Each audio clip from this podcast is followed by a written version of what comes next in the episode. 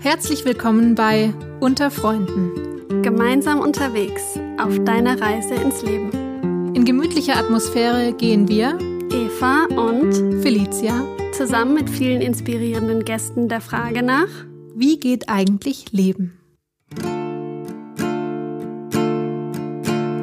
Home, I'm going home. I need a land to feel my soul. Take me home, take me home over the green, green hills and far away.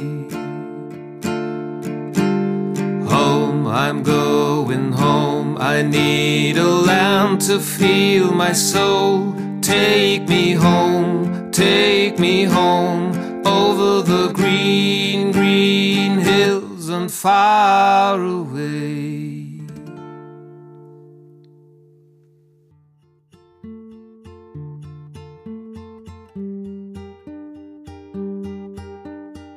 Seit einigen Wochen bin ich zurück. Zurück in Deutschland. Zurück bei meinen alten Freunden. Zurück in meinem Kinderzimmer zu Hause. Manchmal gerate ich in Panik, denn da taucht die Angst auf, dass alles, was ich im letzten Jahr erlebt, gesehen, gefühlt und gelernt habe, zurückgeblieben ist. Aber ich beginne doch besser weiter vorne. Liebe Merle, das ist der Anfang von deinem Bericht, der das letzte Jahr, was du erlebt hast, beschreibt. Und Merle sitzt hier vor mir. Du bist 21, richtig? Ja. Du wohnst in der Nähe von Berlin und hast das letzte Jahr in Georgien verbracht. Ja.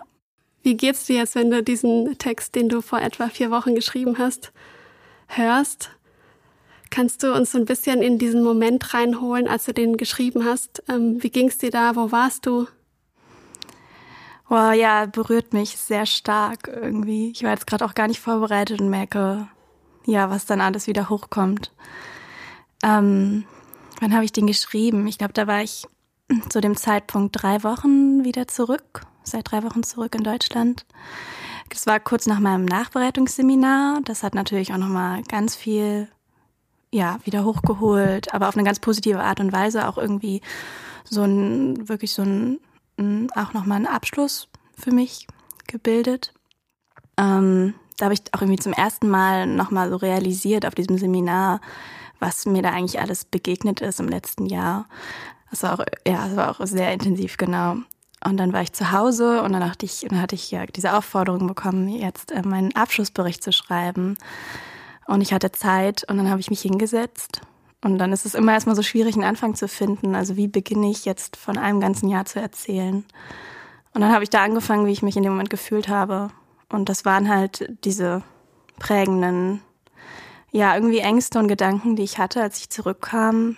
Wieder da, wo ich vor einem Jahr und davor mein ganzes Leben lang verbracht habe, ähm, zu stehen und irgendwie dieselbe Person zu sein, aber doch so viel erlebt zu haben und gelernt zu haben. Und dann ja, sind so Ängste aufgetaucht wie irgendwie, was bringe ich denn wirklich konkret mit?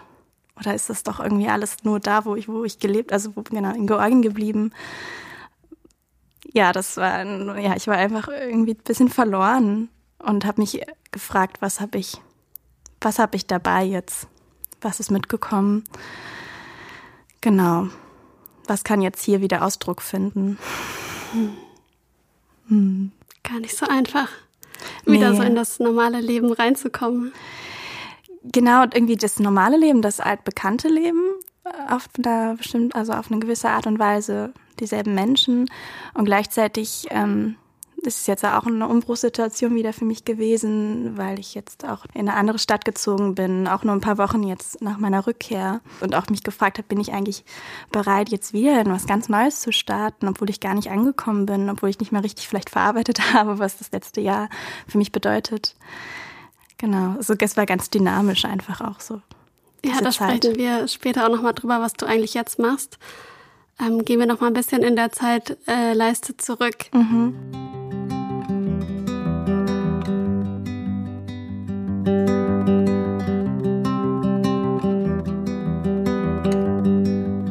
Du hast dich irgendwann entschieden, einen Freiwilligendienst zu machen. Wie kam es dazu? Bei mir war das tatsächlich anders wie bei meinen Mitfreiwilligen und den meisten ähm, Menschen, die sich dafür entscheiden. Ich habe das nicht direkt nach, nach der Schule gemacht, sondern ähm, ich bin ein Jahr nach dem Abi so ein bisschen rumgedümpelt. Also das klingt jetzt so negativ, es war eigentlich letztendlich ein sehr positives Jahr auch für mich. Ähm, ich habe mir sehr viel Freiheiten gelassen. Ich wollte immer ähm, in jedem Moment selber entscheiden dürfen, wo ich jetzt hingehe, was ich jetzt mache und mich nicht binden an einen Ort mit Leuten, die ich noch nicht kenne und also wieder in so eine Ver ja, Verbindlichkeit reingehen. Ich wollte wirklich einfach ganz frei sein. Das war mein, mein, mein Wunsch. Um, ähm, dann war ich in Frankreich ein bisschen und habe da gearbeitet auf, auf Höfen und dann habe ich Praktika gemacht und gejobbt und so. Genau, und dann irgendwann im Winter, wo ich nicht mehr so richtig wusste, wo es jetzt meine weitere Reise hingeht. Ich war zwischenzeitlich sehr überzeugt davon. Also es war auch, ja, das, das hat immer sehr gewechselt, was ich dachte, was ich jetzt so mache die nächsten Jahre. Und eine Zeit lang war ich sehr überzeugt davon, ich werde ähm, Lehrerin werden, Lehramt studieren, habe mir schon überlegt, wo ich da hingehe und so. Und dann hat mich das aber irgendwie total gestresst und gemerkt, irgendwie passt es nicht und ich brauche noch mehr Zeit, ich brauche noch was anderes vorher. Und dann kam dieser Gedanke auf, also es war wirklich so ein Impuls, ey, vielleicht gehe ich jetzt mal für ein Jahr ins Ausland. Und zu dem Zeitpunkt konnte ich mir das dann richtig, richtig gut vorstellen, ja, an einem Jahr, äh, für ein ganzes Jahr an einem Ort zu bleiben, der ganz woanders ist. Ja, und dann habe ich mich dafür entschieden. Dann kam Corona, hat ganz viel Unsicherheit gebracht, ähm, ob das trotzdem möglich sein wird. Und dann war die Freude natürlich unendlich groß, dass es, dass wir ausreisen durften nach Georgien im September. Und warum Georgien? Was hast du dir, also was für eine Vorstellung hattest du von Georgien im Vorfeld? Keine große.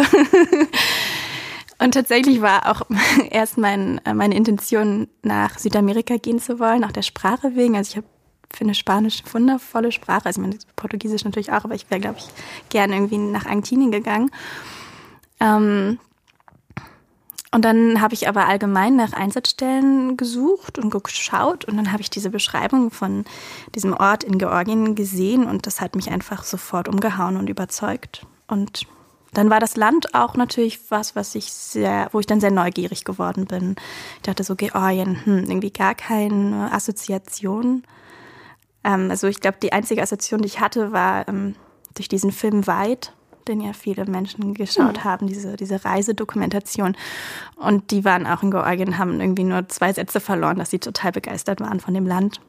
Das war mein einziger Bezug zu diesem Ort. Ähm, genau, und dann habe ich mir angeschaut, wo das liegt, wie klein dieses Land ist und es hat einfach irgendwie gepasst. Und für mich war in dem Moment aber auch am wichtigsten, dass es von der Einsatzstelle her mich irgendwie interessiert. Genau. Ich würde mal vermuten, dass es ganz vielen so geht, dass sie ganz wenig über Georgien wissen. Ja. Bin ich auch total gespannt, was du jetzt noch alles erzählen wirst. Und wie ist es dir dann ergangen? Hattest du ähm, Respekt oder auch Angst davor, so ganz alleine ein Jahr hinzugehen, wo du weit weg bist von allen deinen Freunden, Freundinnen, Partner, Partnerinnen? War das für dich ein Thema? Nee, eigentlich nicht. Ich glaube, ich habe halt wirklich so auf diesen Impuls ja gewartet, dass, also mit dem Freiwilligendienst, ähm, dass es überhaupt nicht so was in mir vorgeschriebenes im Kopf war. So nach dem Abi gehe ich auf jeden Fall weg, e-, egal was, sondern es war ja relativ überraschend, dass ich dann gemerkt habe, boah, jetzt, jetzt fühlt sich das gut an. Und es war einfach der richtige Zeitpunkt für mich. Ähm, und ich weiß auch noch die letzten Wochen, Monate, gerade auch wegen Corona vor dieser Abreise, also ich konnte es nicht, ähm, nicht erwarten, endlich loszukommen. Und es hat, ja, es war, es war richtig so, es war stimmig. Mm. Und ich, nee, also klar ich, war ich natürlich nervös, aber ich hatte keine Angst irgendwie. Ähm, ich war auch davor schon gerne auch alleine unterwegs am Reisen und das immer als sehr, also natürlich auch herausfordernd, aber auch als sehr wertvoll wahrgenommen. Ja, also ich war sehr gespannt. Und irgendwann warst du dann da mhm. in einem kleinen Dorf in Georgien in der Nähe vom Kaukasus. Innerhalb eines Tages. Also auch oh, jetzt kann ich mir das verrückt. gar nicht mehr vorstellen, dahin geflogen morgens von Berlin aus und dann wirklich abends schon da sein in einer komplett anderen Welt. Das kann man eigentlich gar nicht aushalten, finde ich. Ja, richtig. Ja. Und du warst ja ganz nahe der russischen Grenze auch. Mhm. Ähm, und warst dann plötzlich an einem anderen Ort mit anderen Menschen, einer Sprache, die du zu dem Zeitpunkt nicht beherrscht hast? Kein Stück. Obwohl, also ich habe versucht, mir so ein bisschen ja, ganz grundlegende Sachen reinzuprügeln, aber es war so schwierig und mühsam, weil man kein, einfach keinen Bezug hatte vorher. Und welche Sprache wird da gesprochen? Ist das Georgisch? Georgisch? Ja. Es ist Georgisch, es ist nicht Russisch. ja. Natürlich hat, also spielt Russisch schon auch noch eine Rolle. Mm, Und alle, alle Georgier über 40 sprechen gut Russisch, können das irgendwie verstehen, würde ich jetzt behaupten. Und auch viele Leute freuen sich auch mal so ein bisschen, glaube ich, Russisch zu reden. Aber die haben schon ihre eigene Sprache und sind auch stolz drauf. Und ich kann aber auch kein Russisch, gar nicht. Ich hatte das nicht in der Schule. Ich hatte Französisch und Englisch und das bringt gar nichts, vor allem im ländlichen. Also in der Hauptstadt kommst du mit Englisch auch ein bisschen, aber ähm, auf dem ländlichen gar nicht. Und deswegen war ich gezwungen, Georgisch zu lernen und meine Mitfreiwilligen auch. Ja. Und wie, wie lange hat das gedauert, bis du einigermaßen dich verständigen konntest auf Georgisch? Also am Anfang, da tut sich natürlich ganz, ganz viel. Oder so die ersten Sätze, oder nicht mehr Sätze, die ersten Wörter, du auf einmal kannst und ganz simple Dinge, aber ähm, die schon ganz viel machen, auch irgendwie in der, in der Begegnung mit den Leuten. Es ist einfach so schön, wenn du fragen kannst, hallo, wie geht es dir? Gamajowa Rogoracha. Äh, Das Mhm. heißt, genau, das heißt das zum Beispiel. Und äh, die freuen sich natürlich auch total. ist ja für die auch witzig, ähm, das immer wieder jedes Jahr neu mitzuerleben, wie Menschen kommen, überhaupt keinen Plan von der Sprache haben und dann das so langsam irgendwie lernen. Ja, das nehmen die auch, die meisten auch sehr mit Humor. Das kann man auch nicht anders nehmen, glaube ich. genau, aber mh, ich würde so sagen, mh, ja, Frühjahr vielleicht war so der Punkt, wo ich auch wenig Motivation hatte, selber noch irgendwie dazu zu lernen, weil es einfach geklappt hat im Alltag. Das war ja eine Einrichtung, die mit, also eine Lebensgemeinschaft mit sozial benachteiligten Menschen und mit Menschen mit äh, Beeinträchtigung. Und, und Ja. wie ist es dir dann ergangen in der ersten Zeit? Sind die Vorstellungen, auch wenn sie nur vage waren, ähm, haben die sich bestätigt oder ähm, warst du enttäuscht? Ähm, also so die erste Woche, die ersten Tage, die waren echt hart. Also das waren mit Abstand die anstrengendsten Zeiten da. Ähm, einfach die komplette Überforderung gewesen, ähm, Orientierungslosigkeit in jeglicher Hinsicht. Und ich meine, ähm, da waren ja auch einige, also die, die, letzten Freiwilligen waren noch da, das heißt, es waren Menschen da, mit denen wir Deutsch sprechen konnten, die uns schon auch so zeigen und herumführen und so konnten. Und trotzdem da anzukommen in dieser Gemeinschaft, das ähm, braucht einfach Zeit und es ist erstmal viel zu viele Eindrücke, zu viele Menschen. Und die freuen sich auch alle total, das ist, ja, das ist wunderbar, ne? Die freuen sich immer so sehr auf die neuen Freiwilligen und sind so stürmisch und interessiert, aber es ist einfach zu viel. Es geht nicht. Und dieser Ort ist so komplex.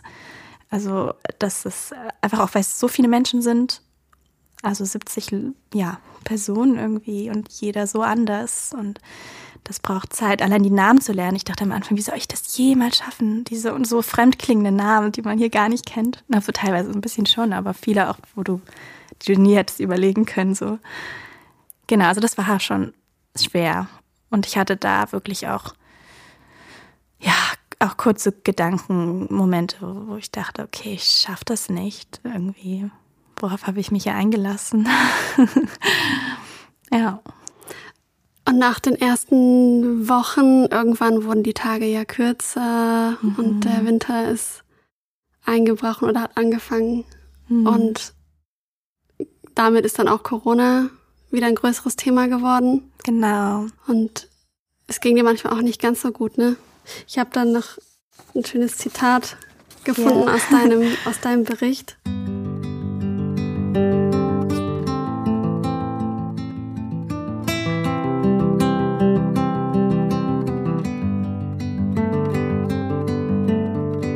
Mit dem Winter und dem ersten Schnee auf den Berggipfeln hinter dem Dorf kam auch Corona. Eine neue, unbekannte und für viele angsteinflößende Herausforderung überrollte uns. Obwohl niemand in der Gemeinschaft ernsthaft erkrankte, war diese Zeit doch ziemlich anstrengend. Allein die Gewissheit, das Gelände nicht verlassen zu dürfen, bedrückte uns.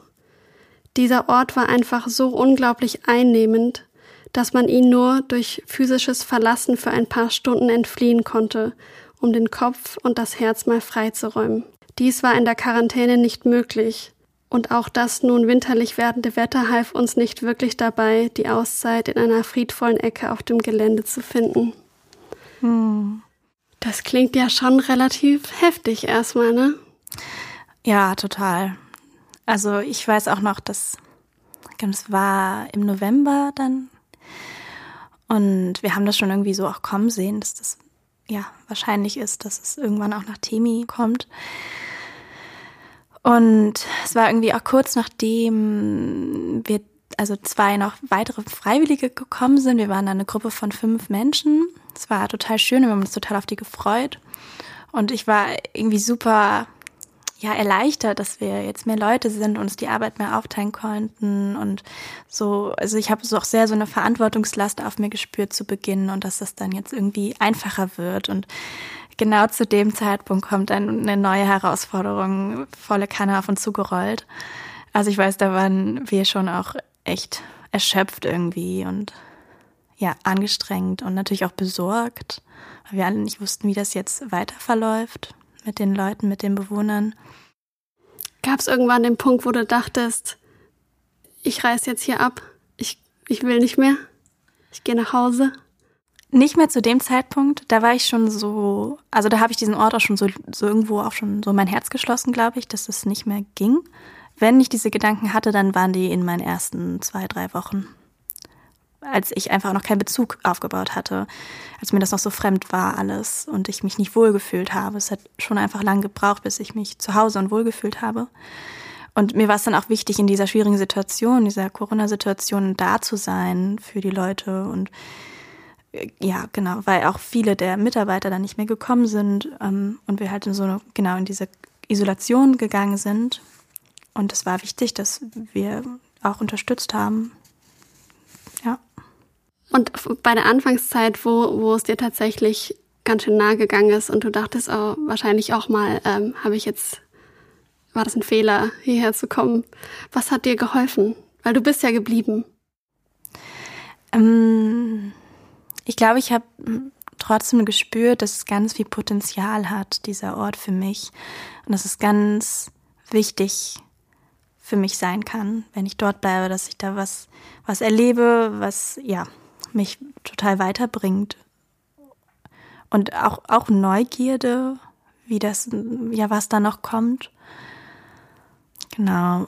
Und ich wusste auch, dass sich noch einiges verändert mit der freiwilligen Situation, dass wir noch mehr Leute werden, dass es quasi diese Arbeitsaufteilung, dass es noch entlastender wird in der Zukunft. Und das hat, also es war für mich schon auch wichtig, genau, mit diesem äh, Blick in die Zukunft. Und da hat sich dann auch ein, also massiv was verändert, als wir dann so ein richtiges Grüppchen waren. Und dann kam ja Weihnachten. Und das ist für viele Freiwillige so eine Zeit, das kriegen wir immer wieder mit, ähm, die schon auch stark mit Heimweh zu tun hat dass mhm. man die mhm. Kontakte aus Deutschland vermisst, die Familie vermisst. Wie war das für dich? Ähm, das hatte ich gar nicht. Mm, vielleicht aber auch, weil bei uns Weihnachten nie so eine große Rolle gespielt hat in der Familie. Also es ist ja total unterschiedlich. Mhm. Bei manchen ist das ja wirklich so das Event des Jahres, wo die Familie zusammenkommt und super wichtig. Ähm, war bei uns nie so stark. Ähm, ich fand es irgendwie auch voll interessant, das mal anders zu erleben. Und es wurde auf jeden Fall anders ja gefeiert.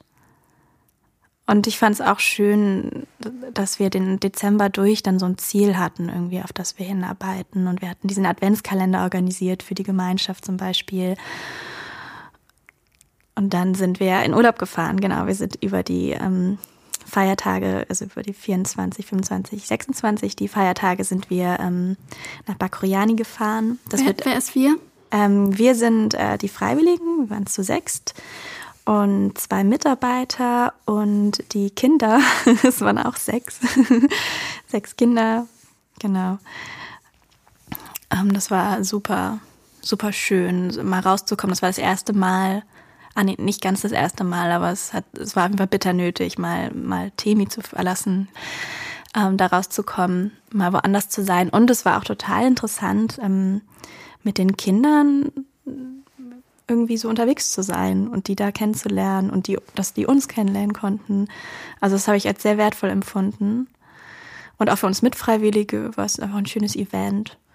Genau, und das war quasi so, wie wir dann Weihnachten verbracht haben, das deutsche Weihnachten oder das, ähm, ich weiß gar nicht, wie ich das definieren soll. Also weil die, in Georgien wird das Weihnachten nicht am 24. an Heiligabend gefeiert, sondern ähm, es gibt ähm, Achalizeli, das ist das Neujahr, das wird groß gefeiert und dann 7. Januar, also Heilige Drei Könige. Genau. Um, und das war irgendwie witzig, dass wir wussten dann, okay, heute ist der 24. ist Heiligabend und dann haben wir irgendwie auch gekocht und so, aber eigentlich für die, für die Georgier war das halt gar kein besonderer Tag. Und trotzdem haben wir es dann voll schön gemacht und gesessen und gesungen und Wein getrunken. und es hat geschneit, es war traumhaft, es war wirklich äh, Winter Wonderland, absolut. Also ich bin so dankbar, dass ich da so volle Kanne Schnee mitnehmen durfte. Genau, und dann sind wir zurück und haben Neujahr in Temi verbracht.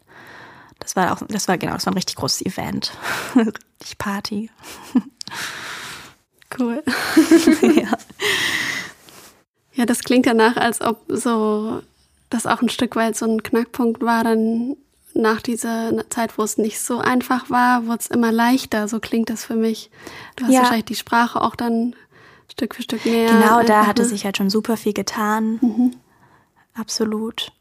Und dann hatten wir noch mal ein bisschen Herausforderungen, ähm, weil wir so ein Theaterstück eingeprobt haben für ähm, die ja, Heiligen Drei Könige, für also das dortige Weihnachten quasi so ein bisschen. Und das war schon auch noch mal sehr herausfordernd und auch stressig.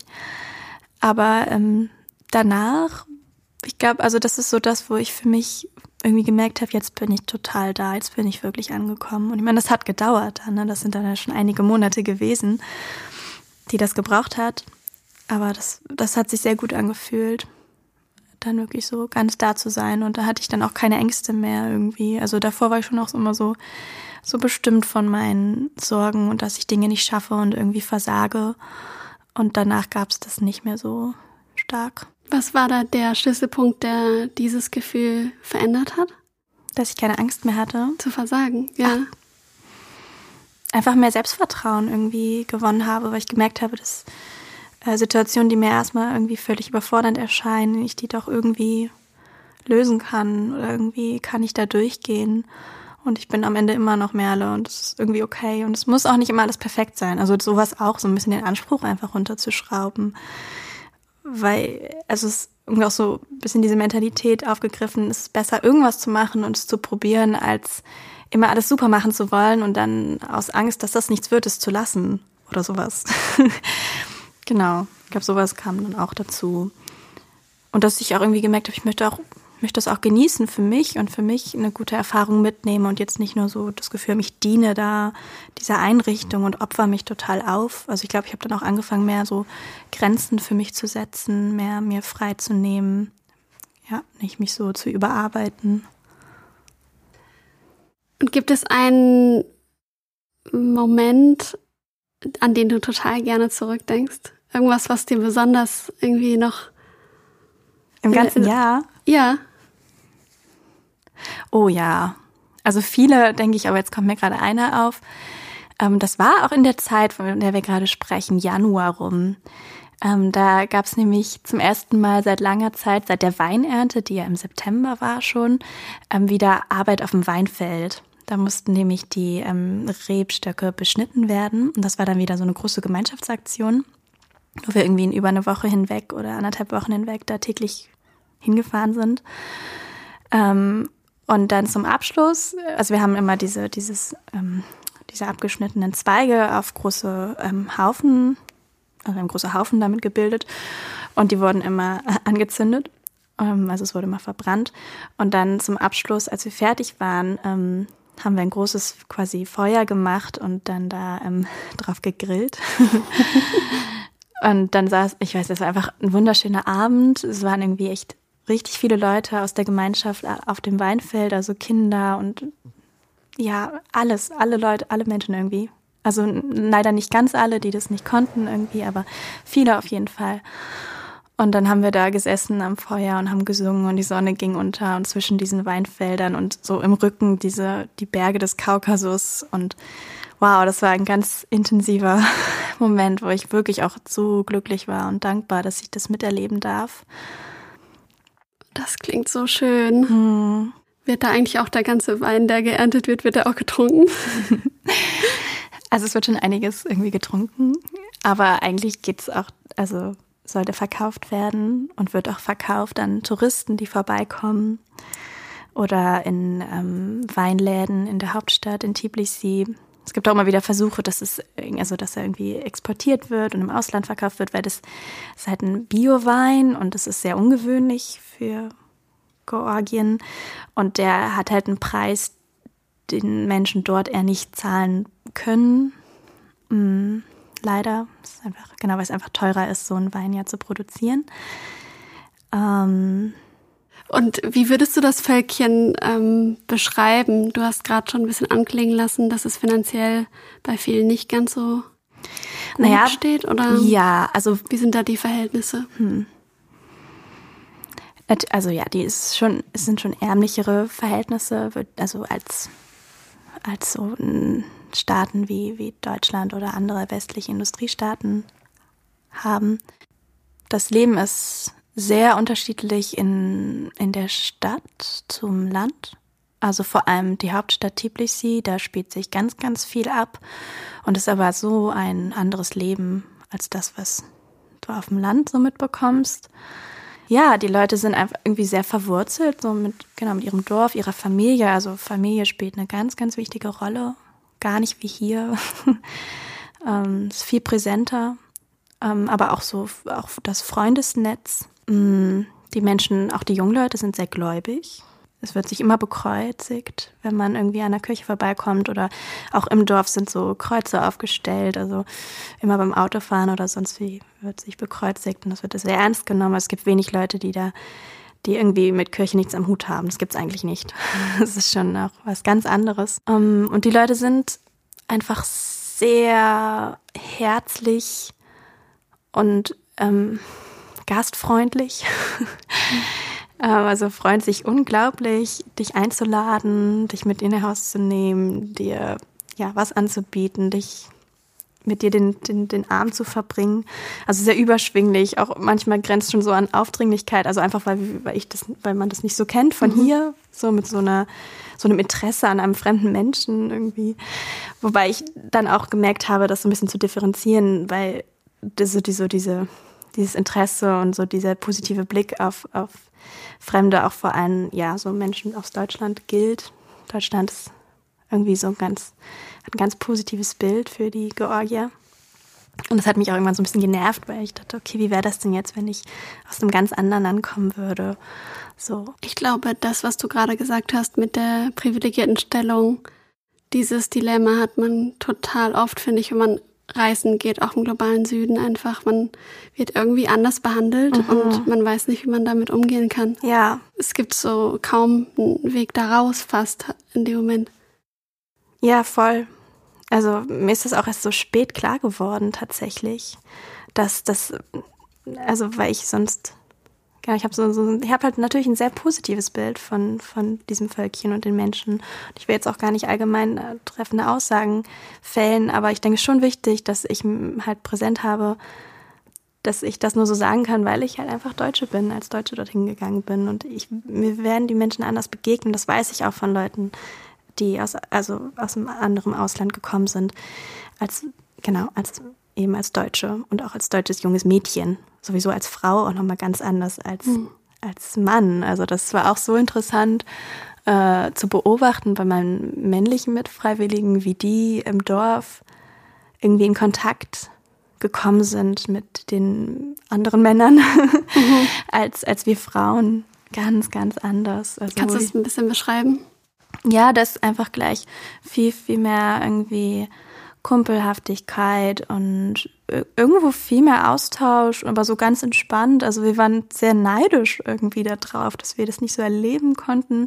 War uns irgendwie gleich, also natürlich wurden wir halt auch anders behandelt als die georgischen Frauen. Sagen wir klar, hier sind die deutschen Mädchen und da kommen immer wieder neue.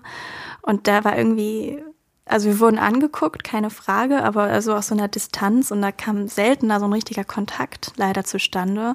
Und bei den Jungs war das immer, wenn, wenn wir am Dorfladen saßen, dann wurden die angequatscht und so, hm, hm und hallo und bla bla. Und irgendwo wurden wir Mädels auch manchmal eingeladen, aber das war, hatte dann schon so einen ganz anderen Charakter irgendwie. Hm. Ja. Aber das Land, also von den Menschen her, ist ähm, einfach ganz anders, als wir das hier kennen. Und ich finde es so schön, das mal zu erleben, wie anders man einfach miteinander umgehen kann, irgendwie auch.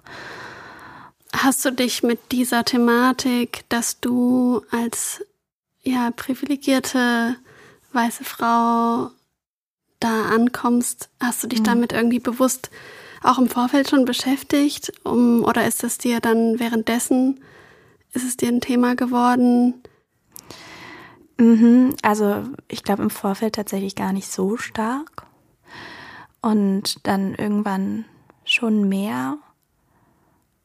Ähm, gerade wenn es dann halt so um, um Kritik geht, die ich empfinde und die ich eigentlich aussprechen möchte über zum Beispiel die ähm, Geschlechterrollen und die Beziehung zwischen Mann und Frau dort, wo es immer, immer so ein, ja, irgendwie so eine Balance finden. Also ich sehe das immer als Herausforderung, da so eine Balance zu finden zwischen, ich, ja genau, ich habe da meine, meine Werte und ich bin für Gleichberechtigung, aber gleichzeitig mir klar zu machen, ich bin einfach ganz anders sozialisiert und ich habe nicht das Recht, als eine Person, die für ein Jahr in einem fremden Land lebt, da jetzt so mit dem erhobenen Zeigefinger anzukommen, zu sagen, das geht so nicht.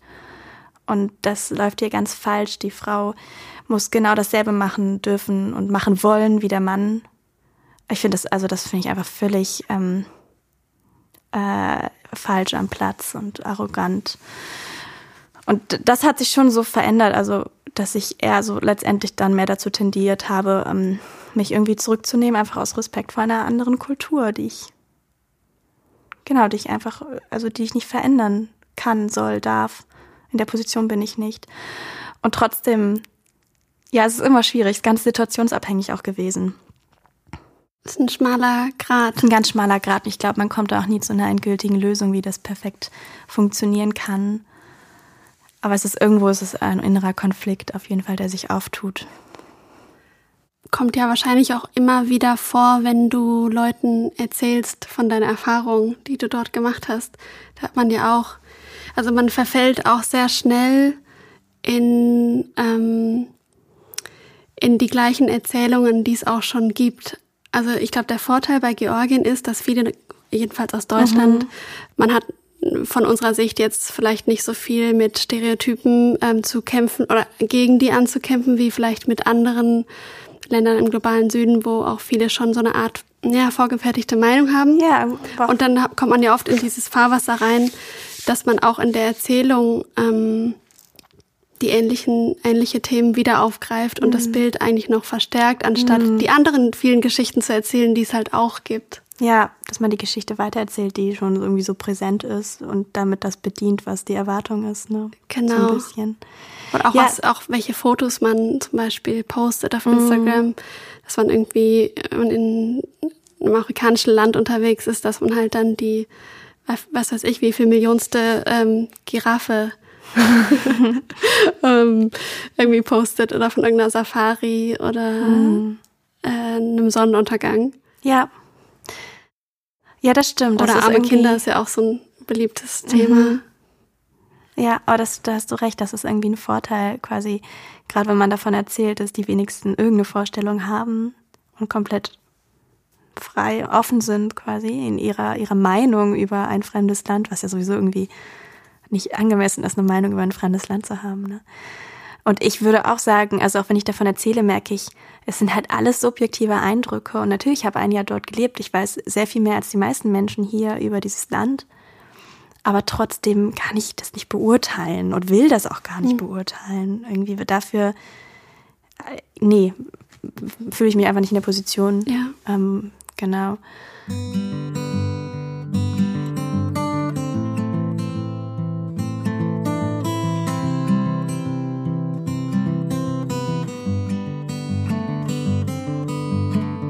Äh, gehört, dass du uns auch noch was mitgebracht hast.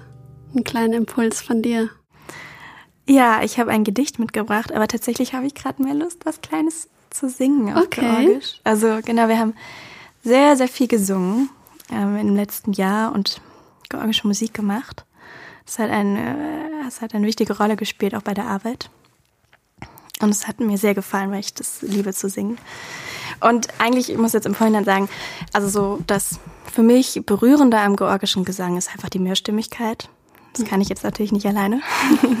Und ich werde jetzt wahrscheinlich auch von der Aussprache her, ähm, wenn jetzt irgendjemand hier zuhört, der oder die aus Georgien kommt und es spricht, sich denken, was erzählt die da gerade?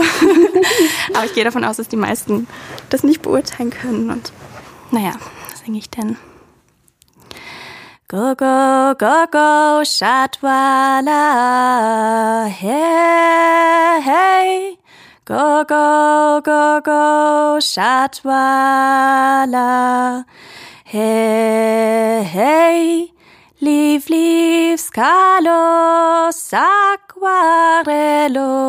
liajoda, chemoda, liajo, hey. Deliav gogonada. Schön. Das war jetzt genau eine Strophe von einem, von einem Lied, was wir sehr viel gesungen haben und auch mehrstimmig sehr viel gesungen haben. Es gibt tolle georgische Musik, kann ich sehr empfehlen, da mal reinzuhören. Das macht auch total Lust, jetzt da mehr reinzuhören. Ja, Vielen das Dank, freut dass du mich. das äh, für uns gesungen hast. Das klingt von, von ich kann es ja nicht verstehen, aber das klingt so auch ein bisschen wie so ein Klagelied oder so. Es hat so was Melancholisches irgendwie für mich auch ein bisschen. Also das Steckt Lied das da ist drin? zutiefst tragisch Ja. und melancholisch und ein Liebeslied, aber ganz viel Dramatik und ja, das hast du richtig rausgehört. Auf jeden Fall sehr, sehr schön. Vielen Dank. Sehr gerne. Hm. Wie würdest du sagen, hat dich dieses Jahr verändert? Hm. Ich glaube, es hat mich eigentlich bestärkt in dem, wie ich schon war vorher. So ganz einfach gesagt. Ich denke nicht, dass ich irgendwie als andere Person wiedergekommen bin mit so, so Eigenschaften und Qualitäten, die vorher überhaupt nicht zu erahnen waren, aber dass ich mir ein bisschen sicherer geworden bin in der Art, wie ich bin. So, dass ich mich mehr traue vielleicht.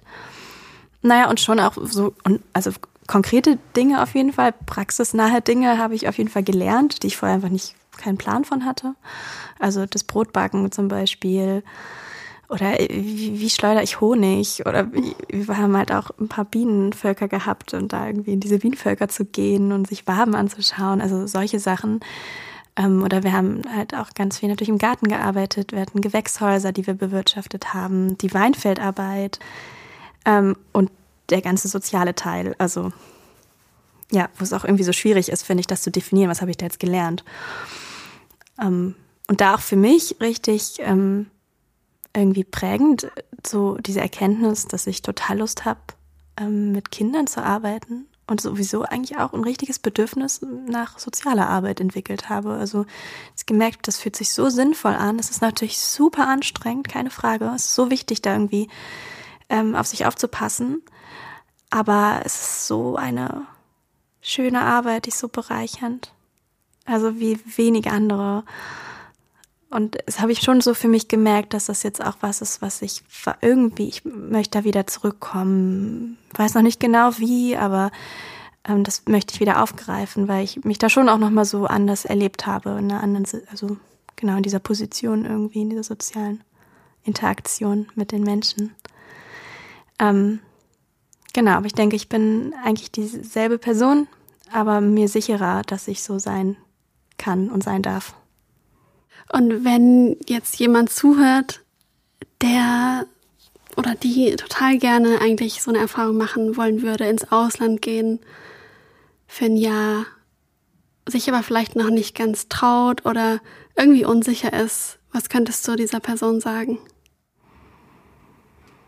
Mm. Naja, also spür so in dich rein, was, was reizt dich, was, worauf hast du Bock, welche Art von Herausforderung. Mit Herausforderung kannst du ja in so vielen Bereichen finden. Und dann heißt es ja auch nicht, dass jeder Freiwilligendienst irgendwie gleich sein muss. Also das haben wir auch so gemerkt, jetzt dann im Nachhinein und auch währenddessen im Austausch mit anderen äh, Leuten im Freiwilligendienst. Es ist halt komplett abhängig, wo du bist, in welcher Einsatzstelle, in welchem Land. Aber am ehesten sogar natürlich, also von der Einsatzstelle. Und jetzt irgendwie bei so ein bisschen mehr Unsicherheit, gerade was Distanz angeht, dann kann es ja auch Nachbarland sein, wo du weißt, okay, ich kann auch innerhalb eines Tages ganz entspannt, spontan mal nach Hause fahren oder so, wenn, wenn ich es wirklich sein muss. Ähm, und auch die Art der Einrichtung, ich denke, da habe ich mir irgendwie auch ein ganz schönes Brett so vorgenommen. ich wollte das auch. Ich wollte die Herausforderung und die habe ich gekriegt. und auch die Überforderung in, in vielen Situationen. Mm, aber es mm, kann, also kann ganz anders sein. Und auch zum Beispiel bei uns hat ja so ein bisschen das private Leben quasi, je nachdem, wie man das definiert, äh, eher eine kleinere Rolle gespielt im Vergleich zu unserem Arbeitsleben. Aber es war weil du direkt dort vor Ort in der genau, Lebensgemeinschaft wir, gelebt genau, hast, ja. da gewohnt haben und äh, ja, so Feierabend, weiß nicht, da war nicht so viel oder es war irgendwie, ja, weiß nicht. Hm.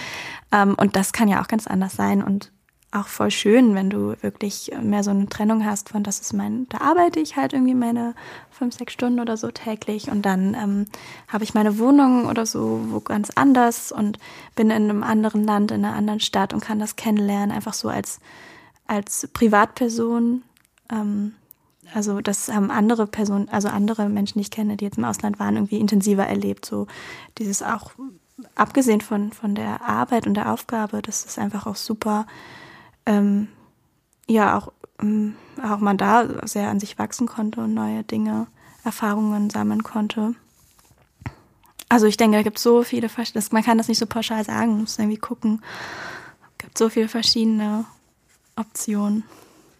Ich glaube, es geht auch vielen so, dass sie ähm, ja sehr enges Freunde- und Familiennetz haben, vielleicht mhm. auch ähm, partnerschaftlich hier verbunden sind hm. Und auch deswegen.